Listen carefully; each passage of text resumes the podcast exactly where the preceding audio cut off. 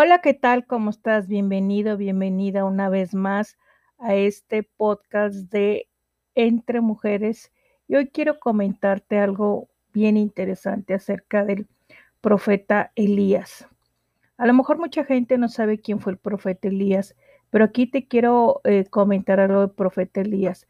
El profeta Elías era un fiel defensor de la adoración hacia Dios.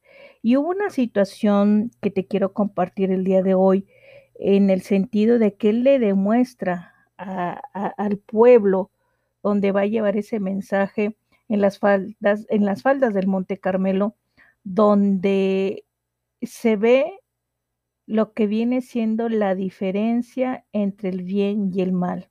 Entonces, esto se va a producir delante de, de los ojos de la gente que está ahí en ese momento. El enfrentamiento, como te decía, entre el bien y el mal, más impactante de la historia. ¿Por qué más impactante de la historia? Porque déjame decirte que Elías había observado con impotencia cómo se pasaba por alto y se pisoteaba lo que debía ser lo más importante para el pueblo, la adoración al Dios verdadero. Desde hacía tiempo numerosos israelitas se habían apartado de servir a Dios para dar culto a dioses falsos de las naciones vecinas. Pero en los días del profeta Elías, esta antigua disputa entre la religión verdadera y la falsa llegó a un punto extremo. El rey Acab había ofendido gravemente a Dios. Se había casado con Jazabel, la hija del rey Sidón. Ella estaba decidida a erradicar la adoración a Dios y a difundir el culto de Baal por todo Israel. Acab se dejó influir enseguida por su esposa y edificó un templo y un altar a Baal. De hecho, dio un terrible ejemplo al pueblo postrándose ante ese dios pagano. Eso viene en Primera de Reyes 16 del 30 al 33. ¿Por qué era tan horrible el culto de Baal? En primer lugar, porque había desviado a la nación de servir al Dios verdadero, y además se trataba de una religión depravada y cruel, en la que hombres y mujeres se dedicaban a la prostitución ritual. Se practicaban orgías sexuales y hasta se sacrificaban niños. Por eso Dios había mandado a Elías ante Acab para anunciarle una sequía que duraría eh, hasta que el profeta mismo decretara el fin. Pasaron algunos años, antes de que Elías volviera a presentarse ante el rey, y cuando lo hizo fue para decirle que reuniera al pueblo y a los sacerdotes de Baal en el monte. Esto viene por esta disputa. ¿Qué es lo que nosotros podemos entender con esto? Déjame compartirte la versión de la Biblia, palabra de Dios para todos, donde precisamente está hablando en esta situación cómo se presenta esto. Y te lo voy a, em, te lo voy a decir en resumidas cuentas. Dios eh, a través de Elías va y les dice que se junten todos, todos, todos los profetas de Baal, que eran aproximadamente como 450. Y les dijo que prepararan un, un, un altar y que en ese altar, fíjate, eh, eh, aquí te lo voy a leer, eh, viene siendo en Primera de, Primera de Reyes, déjame decirte, Primera de Reyes 18, te lo, te lo voy a leer aquí donde dice en el 20. Así que Acab citó a todos los israelitas y a los profetas un encuentro en el monte Carmelo. Elías acercó a todo el pueblo y dijo, ¿Hasta cuándo seguirán dudando? Decidan si el Señor es el Dios verdadero y síganlo él.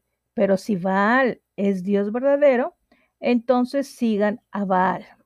La gente no le respondió, así que Elías dijo, yo soy el único profeta del Señor que queda, pero hay 450 profetas de Baal. Así que traigan a dos toros eh, los profetas de Baal, tomen uno, que lo maten y que lo corten en pedazos, que traiga madera, pero sin prenderle fuego. Luego yo haré lo mismo con el otro toro y tampoco le prenderé fuego.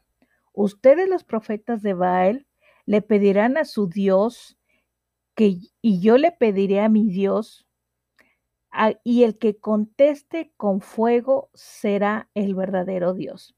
Los está retando y cuando yo digo Dios de Baal, lo digo con D minúscula y cuando digo Dios, que viene siendo Jehová, el Señor, viene siendo con D mayúscula. Y el pueblo a esto le pareció muy buena idea. Entonces Elías le dijo a los profetas de Baal, ya que ustedes son mayoría, elijan primero su toro, prepárenlo y pidan en el nombre de sus dioses, pero sin prenderle fuego al sacrificio. Así que los profetas tomaron el toro que la gente les dio y lo prepararon. Oraron a Baal hasta el mediodía. Le pidieron a gritos, Baal, por favor, contéstanos. Pero ¿saben qué? Hubo silencio. No hubo respuesta mientras los profetas bailaban alrededor del altar que había construido. Al mediodía, Elías comenzó a reírse de ellos. Les dijo, griten más fuerte. Si Él es Dios, tal vez esté ocupado, quizás esté haciendo sus necesidades o tal vez salió por un rato. A lo mejor está durmiendo, pero si oran un poco más fuerte, lo despertarán. Y comenzaron a gritar más fuerte y a cortarse con cuchillos, espadas y lanzas hasta sacarse sangre, como era su costumbre. Se hizo tarde, pero el fuego todavía no aparecía.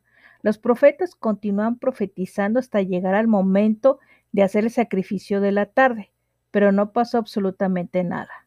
Baal no hizo ningún ruido, no contestó nada, nadie lo escuchaba. Entonces Elías le dijo a todo el pueblo, reúnanse conmigo. Así que todo el pueblo estuvo junto a Elías. El altar del Señor había sido destruido. Así que Elías lo arregló Elías encontró doce piedras, una por cada una de las doce tribus nombradas por los doce hijos de Jacob, a quien el Señor había llamado Israel. Elías usó las piedras para arreglar el altar en honor del Señor. Después hizo una zanja alrededor del altar que podía contener 15 litros de agua. Luego Elías acomodó la madera en el altar, cortó el toro en pedazos y lo colocó sobre la madera. Entonces dijo, Llenen cuatro jarrones de agua y derramen todo el agua sobre los pedazos de carne. Luego Elías dijo, háganlo de nuevo.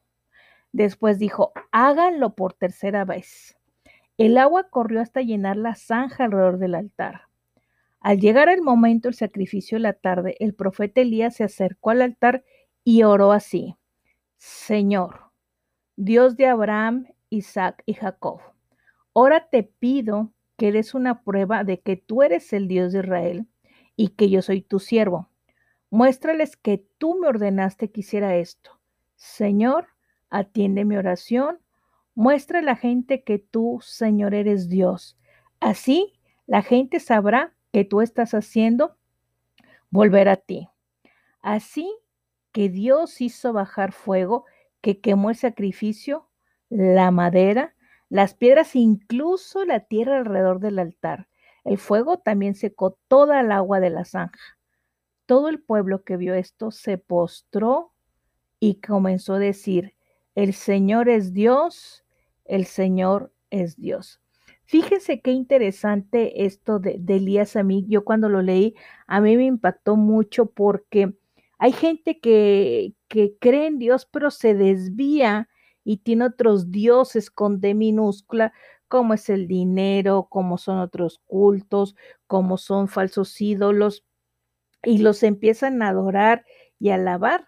Pero aquí nos está mostrando que el verdadero Dios, cuando tú tienes fe como la fe que tuvo Elías y como Elías obedeció a Dios cuando le dijo que fuera para allá y que hiciera eso, él fue confiado en que Dios no lo iba a abandonar.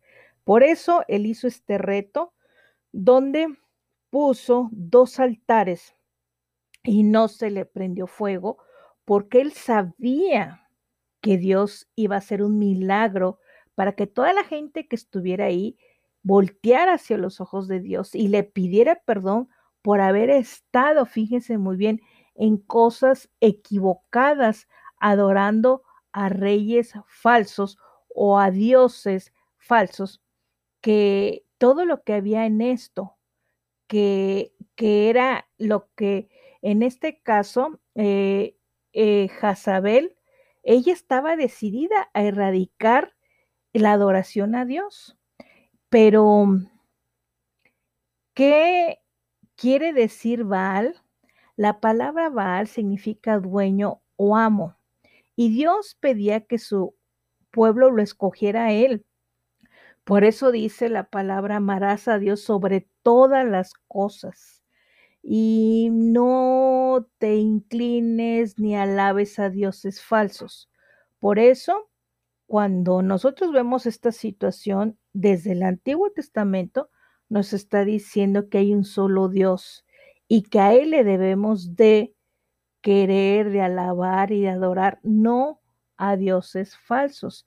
Y con esto eh, te quiero dejar esta enseñanza para que si tú en algún momento alguien te quiere desviar por un camino, por el camino que no es, si tú has leído la Biblia, sabes, y eso te lo, te lo puedo yo decir porque viene en el, en el libro de Éxodo 20, porque la gente dice, bueno, ¿dónde me está hablando acerca de los mandamientos? Déjame, voy a Éxodo 20, donde me está hablando acerca de los mandamientos. Y fíjate muy bien, dice em, en Éxodo 20, yo soy el Señor tu Dios que te rescató de Egipto donde eras esclavo. Esto viene siendo en la traducción la palabra de Dios para todos. No adores otros dioses además de mí. No hagas para ti ningún ídolo, ni nada parecido a lo que hay en el cielo, ni lo que hay debajo de la tierra, ni lo que hay en las aguas que están debajo, debajo de la tierra. No te inclines ante ellos ni los adores, porque yo, el Señor, tu Dios, soy un Dios celoso. Castigaré a los hijos por el pecado de los padres, incluso los nietos y bisnietos por culpa de los que me desprecian. Pero mostraré fiel amor por mil generaciones a los que aman y obedecen mis mandamientos. Fíjate qué interesante viene siendo esto, el que dice que tenemos un Dios celoso. Así es que si en algún momento dudas, pues el único intermediario que tenemos entre Dios y nosotros, déjame decirte que es Jesucristo.